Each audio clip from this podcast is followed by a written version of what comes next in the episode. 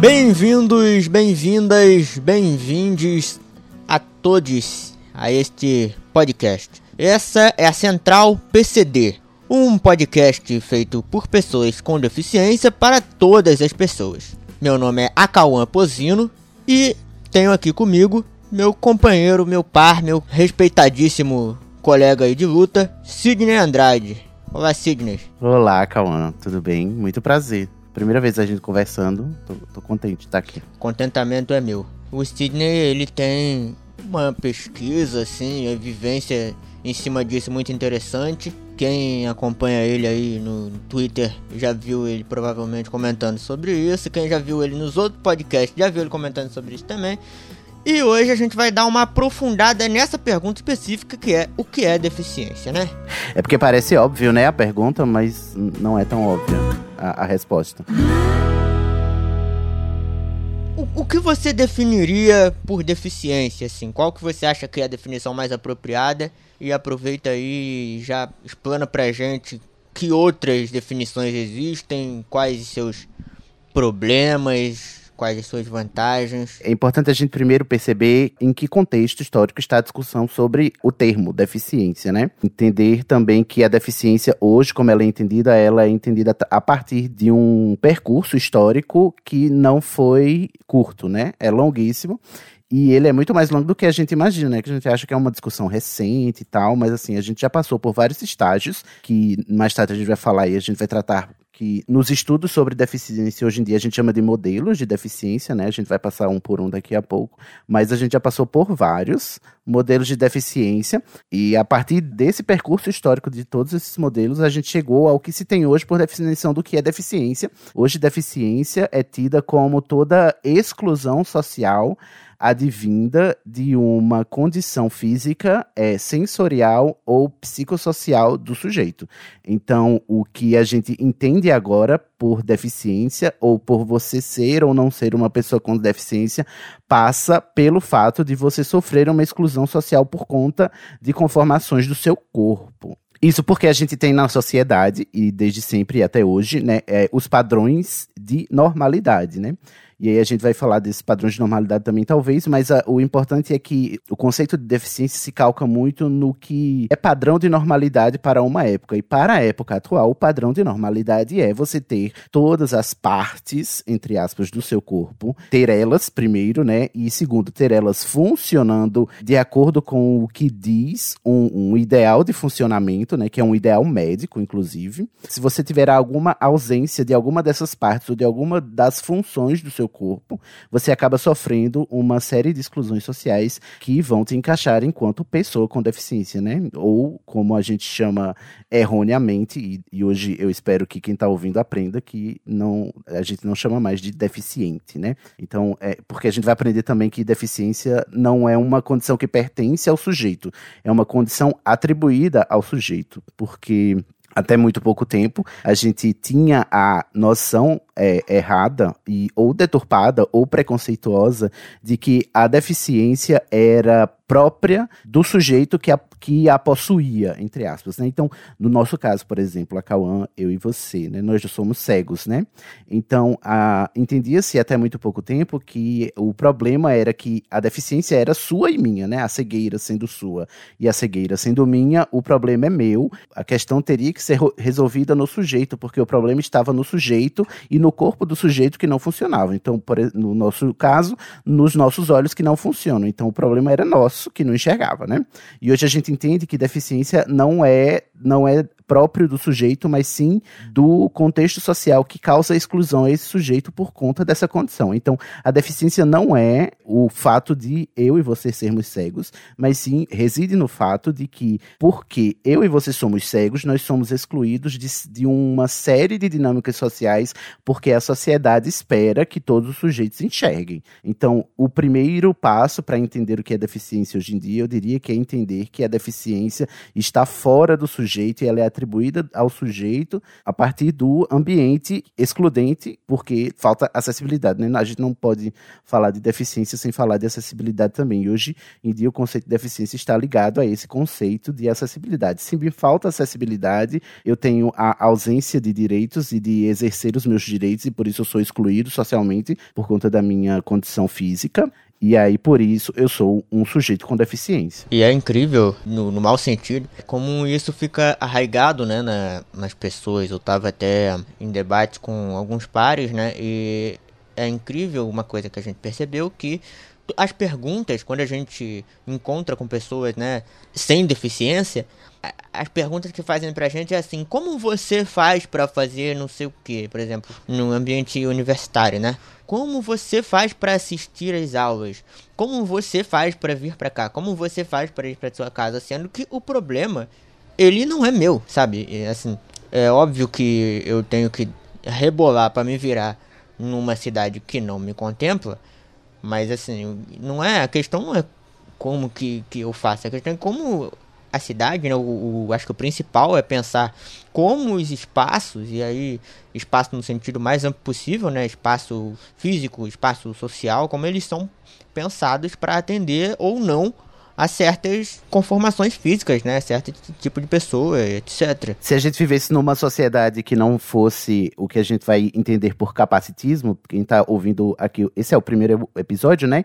Provavelmente no futuro a gente vai ter um, um, um o Central PCD vai ter um episódio para definir o que é capacitismo, né? Por causa dessa mentalidade capacitismo é justamente que surge essa pergunta, né? Como você faz? Quando na verdade se a gente vivesse numa sociedade que não fosse capacitista, que não excluísse as pessoas por causa das suas conformações físicas, a pergunta pergunta deveria ser: como é que o ambiente faz para te receber? Né? Como é que a universidade faz para você ter aulas? Como é que o professor faz para te dar aulas? Né? Como é que o banco faz para te deixar entrar se você anda de cadeira de rodas? A pergunta teria que ser invertida, né? no caso. Isso aí é o indício de que ainda somos responsabilizados e culpabilizados pelas nossas conformações físicas, sendo que, né, na maioria das vezes, se eu não dizer todas, né, assim, foge da nossa alçada, né? Por exemplo, foge da minha alçada e eu não enxergar, entendeu? E é importante também ressaltar que no conceito de deficiência, gente, a gente tem que parar de pensar em termos de normalidade. Então, para de usar a palavra normal para definir as pessoas que não têm deficiência, porque o padrão de normalidade, né, ele é ilusório. Então, é um padrão que não existe, que ele está no mundo das ideias e as pessoas tentam atingir ao máximo, mas quase ninguém consegue. E você pautar as pessoas por chamá-las de normais e anormais não condiz mais com o que a gente pretende enquanto sociedade inclusiva, né? Então, se você vai fazer, falar sobre deficiência hoje em dia, você não pode falar mais em termos de normais e anormais, e sim de pessoas que têm uma deficiência e são limitadas pelo contexto, e pessoas que não têm deficiência e, portanto, não são limitadas pelo contexto físico e social delas. Exatamente. Até porque, assim, não, não sei se pra ti é, Sidney, provavelmente, mas, assim, pra mim é, é doloroso ouvir, sabe? Eu, eu, rolou isso num táxi uma vez. Eu, eu, eu, não tretei mais que eu tava voltando do carnaval, aí, pô, tava, né, feliz e tal. Eu falei, ah, vou arrumar problema não. Mas assim, o cara falando, né, não, porque como é que vocês fazem para se mover no carnaval, né? O que eu tava falando, como é que você faz? Nossa, e cada, cada viagem de táxi é um interrogatório, né? É, pois é. Como é que você faz para se mover pra cidade? Nossa, eu fico imaginando, né? Se pra gente que é normal já é difícil, eu falei, meu Jesus. Ai. Nessas horas eu reviro tantos olhos que eu ficaria cego se eu já não fosse, entendeu? Ele, a sorte que eu tava no banco de trás, ele, ele não viu o meu face palm, assim, sabe? Que eu falei, meu Deus. Nossa, mas é muito ruim. E, e pensar, é, é, pensar em termos de normalidade é reforçar essa ideia de que existem corpos desejáveis e existem corpos indesejáveis, né? Se, se eu sou o normal, quer dizer que eu, eu faço parte desse padrão de normalidade, ou seja, meu corpo é desejável e é inclusivo, incluível, né? E o seu não, o seu é excluível. O seu é descartável porque você não é normal. E aí a gente não pode falar de sujeitos, de pessoas, de seres humanos é, na medida de, de normal e de anormal. A gente não pode, porque na natureza não existe normalidade. Não sei se vocês sabem, mas o discurso biologizante, patologizante que nos venderam, ele é falacioso e ele é falso. Não existe uma normalidade na natureza, porque o natural do universo é ser divergente, né? É ser diverso. Você considerar um, um certo rol de características como normal é, na verdade, você fazer uma escolha arbitrária a partir de uma, sabe, de uma mentalidade cultural. E é por isso que a gente fala que hoje em dia o conceito de deficiência ele não deve ser atrelado ao que a gente vai falar dos outros modelos, né? Principalmente o modelo médico, que é assim, no, no, ele não deve ser atrelado a um diagnóstico ou um grupo de características. Ele tem que ser feito na medida de que por que, que essas pessoas que são assim e que são e que existem assim, porque é possível existir assim, elas não conseguem viver em sociedade conosco junto, incluindo elas, e sim elas ficam a par, a parte da sociedade, viram párias, e por que que isso acontece? E aí é interessante essa, essa distinção aí de você parar de usar o termo normal, né? Sim, e é tão sério, né, que as pessoas não nos veem como pessoas, por exemplo, o, o termo cego, né? A pessoa pensa no, no, no termo cego, não pensa na pessoa cega. Tanto que a gente tá sempre no Twitter arrumando treta com os outros, porque, gente, não chama de cego caceta. A maldita da metáfora, né? É, porque as pessoas não pensam que tem pessoas cegas mesmo, sabe? É, que existem. Igual teve uma, uma celebridade aí bem conhecida esses dias que colocou assim, né, a respeito, né, da, dessa onda fascista que a gente vive. Não, agora já não existem nem bobos, nem cegos. Aí eu botei bem assim, olha, cego continua existindo sim. Exatamente, né? sempre teve, inclusive, é. né? Pois é. Eu costumo brincar. Vocês acham que que, que cegueira é uma invenção do PT? É isso? Vocês acham que, que, a, que começou no, no, governo do Lula? Não, gente. Desde que houve olhos, houve olhos que não enxergavam. Desde que houve ouvidos, houve ouvidos que não ouviam. Pernas que não funcionam. Isso teve desde que o mundo é mundo, desde que há humanos. Então, incrível você parar para pensar por que é que a gente não considera normal uma coisa que acontece desde que existimos. Desde sempre existe existe o distoante, a exceção, né? A exceção ao, ao padrão existe desde sempre. Então, por que, que a gente não considera normal ser cego, sendo que tinha cego na idade, na idade média, tinha cego na Grécia Antiga, tinha cego antes de Cristo, tinha cego na Mesopotâmia, entendeu? Então, por que, que a gente não considera normal, natural, sendo que sempre teve? Porque a gente comprou esse discurso de que existe um padrão de normalidade. E isso eu acho que tem a ver até um, um pouco da, da minha pesquisa que eu eu vou construindo aos pouquinhos, isso tem muito a ver também com a questão de trabalho, assim, de maneira, de maneira geral, né? Tanto de trabalho hoje em dia, que a gente tem essa forma de trabalho, como as formas de trabalho mais antigas, tem a ver muito com a questão de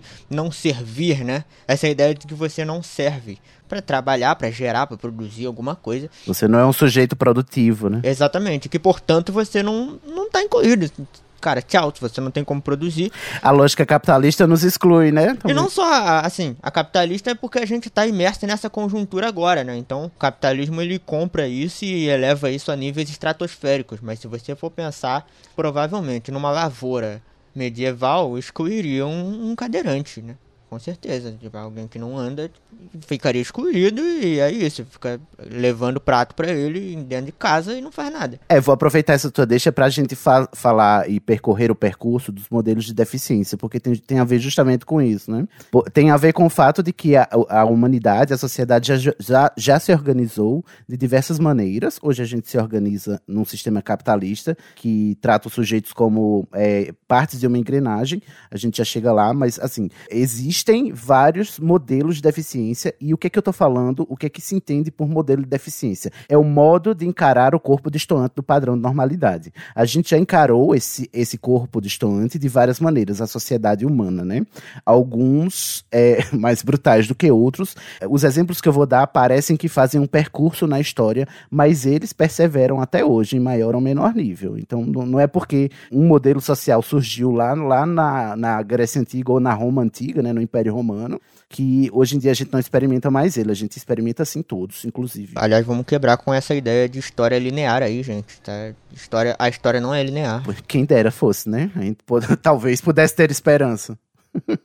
e aí, vamos lá. É, o primeiro modelo que se fala é, costumeiramente é o modelo do extermínio. O modelo do extermínio da, da deficiência. O que é, o nome é autoexplicativo, né, gente? São pessoas que, por não, não condizerem com o padrão de normalidade física, elas são exterminadas, sim, assassinadas, mortas, né? O exemplo mais clássico é o exemplo dos soldados romanos, na Roma Antiga, no Império Romano, que quando um bebê homem nascia com alguma deformidade, alguma informação, tudo isso entre aspas, tá, gente? Ele era sumariamente executado né, porque ele não serviria para o exército, né? O Império Romano, né? E aí você pensa, o modelo de extermínio ficou na Roma antiga? Ficou não, porque na Alemanha de Hitler as pessoas com deficiência também foram exterminadas, né? Porque elas não condiziam com o padrão ariano, né? De humanidade que o, o a, o, a Alemanha nazista é, buscava. Aí, depois do modelo do extermínio, a gente tem o um modelo do isolamento. Em certa época da história, as pessoas disseram: gente, matar é feio, Deus castiga. Então não vamos matar, não, né? Vamos, vamos isolar, né? Já que a gente não pode matar porque Deus castiga, vamos só juntar todo mundo. Que é pra gente não se preocupar com eles, porque eles estão lá no canto deles, onde eles pertencem, que é, tipo assim, anormais junto com anormais e os normais junto com os, normais, né? Tem o, o mito lá daquele. Não é um mito, né? Mas é um fato histórico histórico, né, daquele navio que foi é, lançado ao mar com loucos a deriva, né, sem capitão e tal, porque enfim, isso é um tipo de isolamento que vai culminar no extermínio também, né, porque eles é, não seriam capazes de, de guiar a si mesmos. Aí a gente viu até pouco tempo, é, aqui, principalmente aqui no Brasil, uma grande é, reviravolta quando a gente teve um movimento antimanicomial, porque é, os manicômios, os hospícios e essas casas de repouso são feitas, inclusive, justamente com essa mentalidade do modelo do isolamento, que é a gente vai juntar todo mundo que tem probleminha nesse lugar, que é para, entre aspas, a gente poder atender com especialização e, e, e atender cada característica, né, especialmente, especificamente, mas na verdade o que ela serve, né, a que serve isso para a sociedade é tirar do caminho esses sujeitos que fogem do padrão. Vivemos um, um pouco o modelo de isolamento também ainda na mentalidade arraigada de que se você adquire ou passa a ter uma deficiência, ou se você tem o diagnóstico de algum tipo de deficiência, ou de alguma condição que vai implicar em alguma deficiência, você automaticamente pensa que você está condenado a uma vida de solidão e sofrimento eternos, porque não se pensa para fora disso, né? Que a pessoa com deficiência tem autonomia e que é possível ter uma vida social sendo uma pessoa com deficiência.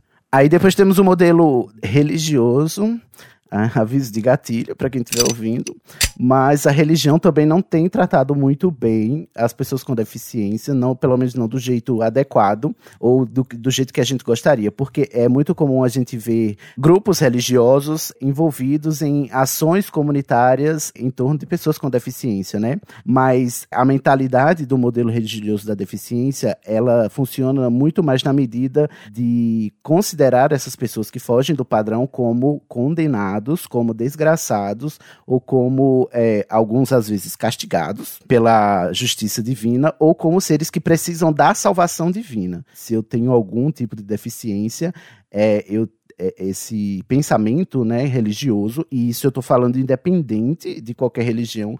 Infelizmente, esse modelo religioso ele transcende todas as religiões. Eu não conheço nenhuma religião, pelo menos não as religiões é, mais conhecidas, e as de matriz cristã, e as de matriz abraâmica também, que, que não reproduzam esse tipo de pensamento de que as pessoas com deficiências são pessoas que precisam ser salvas dessa condição degradante que é ter uma deficiência. Né? Eu que sou uma religião de, de matriz africana, né? Eu tenho muito contato com essa coisa do, do espiritismo isso é muito presente em algumas pessoas ainda infelizmente assim de que apesar de ter de terem duas coisas duas premissas que a princípio pelo menos né, se contradizem que uma é que a deficiência seria consequência de algum excesso em alguma encarnação anterior e uma outra que diz que a deficiência seria uma proteção em função do grau de iluminação de, de certos espíritos, uma proteção divina para algum tipo, sei lá, de tentação, alguma coisa assim. Acontece que essa segunda premissa é muito menos conhecida, né? Tipo, Não sei se ela seria exatamente ideal, acho que não, mas ela ainda é. É porque, de toda forma, se, se, se considera a deficiência como uma função, né? Exatamente. A religião é. É, é, considera a deficiência como uma função para a expiação ou a evolução do espírito humano, né? Então a gente vai ter que sofrer para evoluir espiritualmente, e a deficiência é como esse mecanismo de evolução espiritual, um mecanismo de sofrimento e de dor, né? Já, já pressupõe a deficiência como sofrimento, né? Também isso é, isso é uma coisa de se pensar. Como eu não, não tenho conhecimento profundo sobre religiões de matriz africana ou, ou, outros tipos de conhecimentos religiosos que fujam muito do, do conhecimento religioso eurocêntrico, é, eu até peço que quem saiba que existe algum tipo de, de pensamento religioso que não condena ou não pensa que a, a deficiência é esse tipo de ferramenta para a evolução espiritual, Aí vocês me avisam, me, me manda, né? Escreve para mim, escreve pra gente, porque eu queria saber, né? Eu quero conhecer. E aí, depois do modelo religioso, a gente tem um modelo que hoje em dia ele é mais conhecido e ele é mais utilizado e ele é mais arraigado na mentalidade, porque ele vem justamente com a Revolução Industrial, com o advento do capitalismo, com o advento da Revolução Científica, inclusive, que é o modelo biomédico da deficiência, que é, em síntese, considerar toda e qualquer deficiência como uma doença. É atrelar a deficiência referência à doença e ao diagnóstico da pessoa. Então, o, o que o modelo biomédico vai dizer é que eu, Sidney Andrade, sou uma pessoa com deficiência, e na verdade nem sou uma pessoa com deficiência, porque o modelo biomédico vai dizer que eu sou deficiente, porque eu tenho um diagnóstico de é, descolamento de retina e de glaucoma. E porque por causa desse diagnóstico eu não consigo enxergar e eu sou deficiente por causa do diagnóstico. Então, aí a gente vê, volta àquela, àquela discussão, né? A deficiência é, é apontada para o sujeito, né? Para o corpo do sujeito. É o corpo que possui a deficiência e cabe a ele, inclusive, se resolver com isso, ou pela busca da cura. A gente vê um pouco disso, inclusive, no, no, no modelo religioso também, né? Tem a busca do milagre e tal, ou, ou a busca da cura, ou de você retomar a partir de técnicas é, médicas o máximo de, entre aspas, normalidade possível que a sua deficiência vai poder trazer, né? E, a gente vai saber que, na maioria dos casos, não vai ser possível é, chegar a essa normalidade para mim, para você, Alcan. Provavelmente não é possível, né? A gente, porque a gente não enxerga nada, né? Então, o modelo biomédico nos condena, inclusive, né? Eu posso dividir as conversas na rua em dois grupos uma vai pro, um grupo vai pro modelo religioso, né? Um começa perguntando como é que você tá e termina te chamando pra ir na igreja dele. E o outro modelo começa a te perguntar assim, mas não tem jeito isso aí que você tem, não? Não tem transplante, não? É, não tem transplante, você já foi no médico. Todos esses modelos, eles, eles engendram uma mentalidade é, que a gente vai chamar de mentalidade capacitista, que exclui os sujeitos, né? Seja do, no viés da, da redenção divina, no viés da cura biomédica, colocando essas pessoas ou como pessoas condenadas à morte ou como pessoas condenadas a viver eternamente num isolamento, numa tristeza e numa solidão profundas. A pessoa olha pra gente e pensa o seguinte: essa pessoa é doente. Bom, já que ele é doente, precisa de um médico. Aí ele vem pra gente e fala: não, mas não, não tem jeito. Por exemplo, no meu caso, eu, eu tive que retirar o globo ocular. Não, não tem jeito, cara. Você pro resto da minha vida. Ah, então já que não tem jeito o médico, tem que levar pra igreja. Porque assim, milagre ainda dá, né? Aí você vai na igreja, não acontece o milagre. Foi bom, cara, então Desculpa, mas aí você vai ter que passar o resto da sua vida em casa ganhando dinheiro, do... não ganhando. Ouvindo rádio, né? Porque Segue, só ouve rádio. E é um modo de extermínio também, porque é, toda essa, todo esse movimento que você falou, ele gera no sujeito com deficiência um, um sofrimento psíquico tremendo. A, a, taxa de suicídio entre pessoas com deficiência também é alta, né? Então acaba sendo como um mecanismo de extermínio também, né? Essa, esse engendramento que você falou aí. Exatamente. E se a gente pensar extermínio até de uma forma mais ampla, cara, quando você não tem qualquer interação com a sociedade, metade morreu já, né? Porque, né? A partir desses modelos, a gente é, é, mudou-se no pensamento cultural três tipos de estereótipos que são muito nocivos aqui para nós, pessoas com deficiência, né? E eu tô falando isso tudo de modo muito geral, porque, de modo geral, isso tudo que a gente tá falando se aplica a todo, todo tipo de deficiência. É claro que ao longo dos episódios, a gente vai ver as especificidades de cada deficiência, porque nem toda deficiência é igual. Existem vários tipos de deficiência, dentro dos tipos existem várias especificidades, e não vamos esquecer que cada pessoa com deficiência é um indivíduo, então também tem essa questão aí. Mas existem estereótipos que nos excluem ainda mais, né? Que a cultura está acostumada a nos olhar a partir dessas lentes. Eu elenquei aqui é, os três principais, que parecem que são muito generosos, né, Cauã? Assim, a gente vai nomear eles, o, pessoal vai ouvir, ué, mas isso não era pra ser bom, não era bom, não é legal pensar assim? Mas não é, não. O primeiro estereótipo é o estereótipo do herói da superação. O herói da superação, você vai achar mais gente, a gente tá tratando essas pessoas que, né, é, elas estão fodidas na vida, e aí, por causa de muita força de vontade e muito privilégio, porque as pessoas não param para pensar que certas pessoas com deficiência que conseguem certas conquistas, elas têm privilégio sim, né? E aí elas acham que porque ela tem uma deficiência, espera-se tão pouco dessas pessoas que qualquer coisa que elas conseguem fazer, entre aspas, normal, no campo do normal, é digno de uma grande história no Jornal Nacional. E aí você vai, né, pintar aquela pessoa como herói da superação, que a, né, ela superou tudo todas as dificuldades e conseguiu vencer na vida, mesmo sendo essa desgraçada. Né? Porque é isso que essa mentalidade do herói nos diz. Porque ao contrário do que você pensa, o, o estereótipo do herói ele não nos exalta, ele só nos diz quão baixa a sua expectativa é sobre a gente, né? Então, né, se, se tem alguém que consegue estudar, né, com deficiência, se tem alguém que consegue estudar e, e ter um diploma, e aí faz assim, uma matéria dizendo o, o, ele conseguiu superar todas as dificuldades e se formar, o que você está dizendo é que a sua expectativa sobre essa pessoa é tão baixa que você não esperava nem que ele conseguisse estudar. Quando você reforça esse tipo de lógica, você na verdade só está reforçando aquela lógica meritocrática que só ferra com a vida de todo mundo. Porque você coloca exatamente assim, olha, esse cidadão, não, não é cidadão é, essa criatura aqui, que não enxerga, que não anda, que não, não tem metade do braço direito, sei lá, qualquer coisa, ele conseguiu se formar em administração à distância, cara. Então, se essa pessoa conseguiu, você também trabalha corno. Exatamente.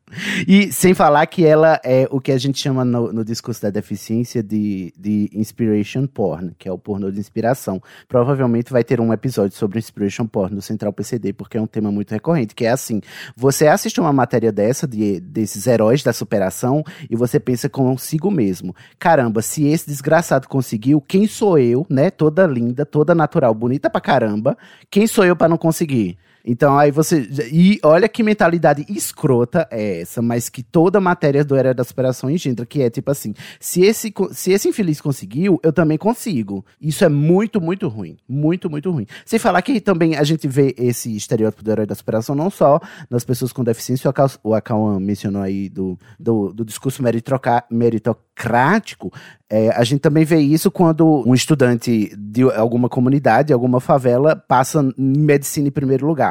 E aí vem logo aquele discurso, né, de que ele é o especial, ele é o escolhido, ele mereceu. Sendo que, né, todo mundo devia merecer, né? Temos o, o estereótipo do anjo imaculado, né? A, da pessoa com deficiência, que é, é, aquela. Ah, é, não, não transa, não bebe, não fuma. não fala palavrão.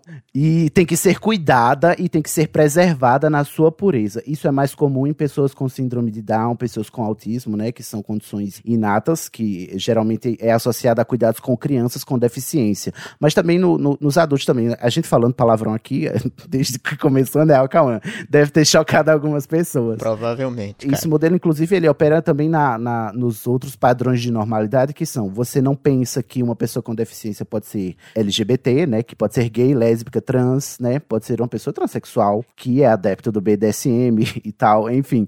Esse estereótipo faz com que as pessoas sem deficiência olhem para nós como se nós não fôssemos humanos. E aí você para pra pensar, mas é, achar que eles são é, super puros não é legal? Não, porque né, tem, tem pessoa com deficiência escrota que vai se aproveitar da deficiência deficiência para tirar vantagem, tem também. Tem pessoa com deficiência que rouba, que mata, né, que abusa de, de outras pessoas. E é isso cai também um pouquinho no próximo estereótipo, que é do coitadinho, incapaz, né? Que é quando você olha pra gente e vê que a gente não é capaz de nada. E aí, tipo assim, Sidney é cego, ele não consegue fazer nada. Ele não consegue andar, ele não, é, não consegue comer, ele não consegue fazer nada sozinho. Como é que esse homem vai viver sendo cego, gente? Ele não pode, é um coitado. Ele tem, vai ter que ser cuidado. No meu trabalho, eu tinha que pegar uma chave no, no na recepção para ir para o banheiro. No meu caminho para o banheiro, as pessoas sussurravam, espantadas, como é que eu conseguia ir no banheiro sozinho.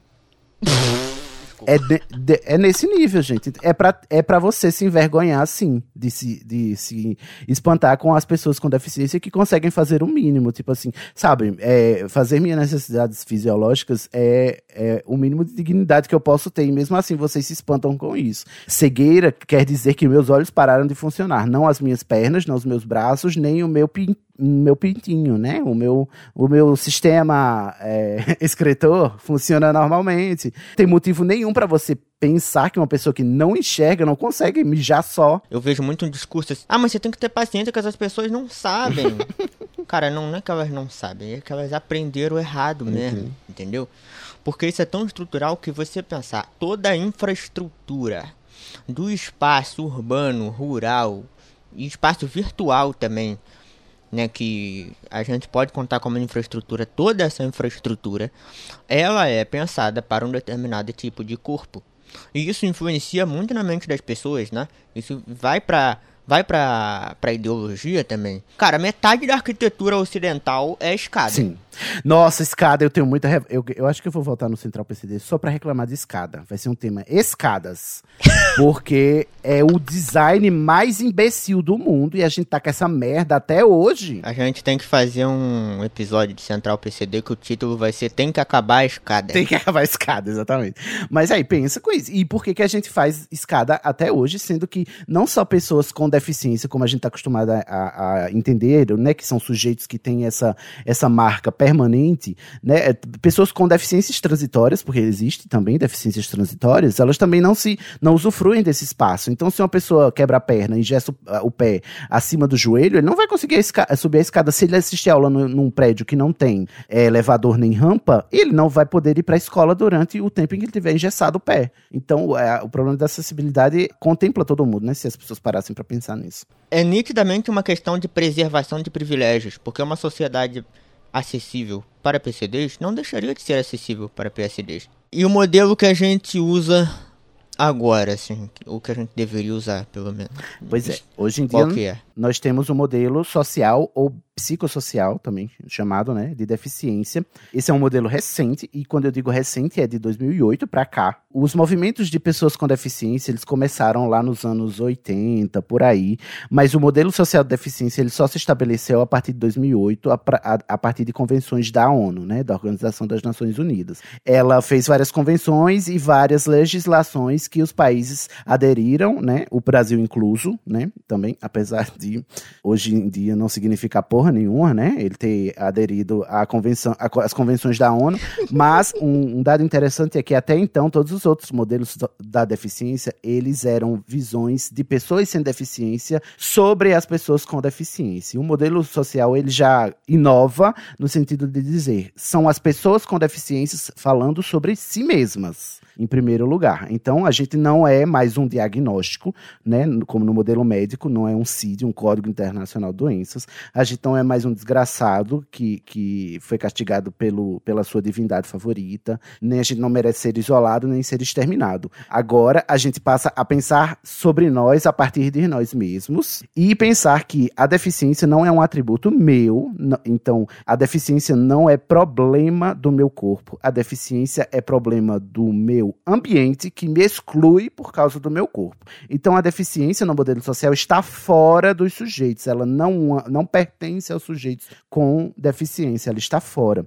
Eu só sou uma pessoa com deficiência porque quando eu chego no meu trabalho, se eu não tiver certo, né, se, se não tiver certas condições, que são as condições de acessibilidade necessárias, eu sou excluído do meu trabalho, eu sou impossibilitado de executar o meu trabalho. Então, eu só sou uma pessoa com deficiência porque se eu não tiver essas condições, eu sou excluído. Então, no modelo social traz pra gente a definição de deficiência por excelência hoje em dia, que é de que a deficiência não é uma condição médica, não é uma condição espiritual, não é uma condição do, do corpo, ela é uma condição social e, sobretudo, de exclusão social. Você só experimenta uma deficiência a partir do momento em que a sua conformação física faz com que você seja excluído socialmente. A gente vai esclarecer agora os termos, e você já notou que a gente usou ah, desde o começo, né, pessoa com deficiência. Esse é o termo advindo do modelo social da deficiência, justamente porque ele contempla esse conceito de que a pessoa, primeiro, ela é uma pessoa, ela não é um deficiente, ela não é um objeto,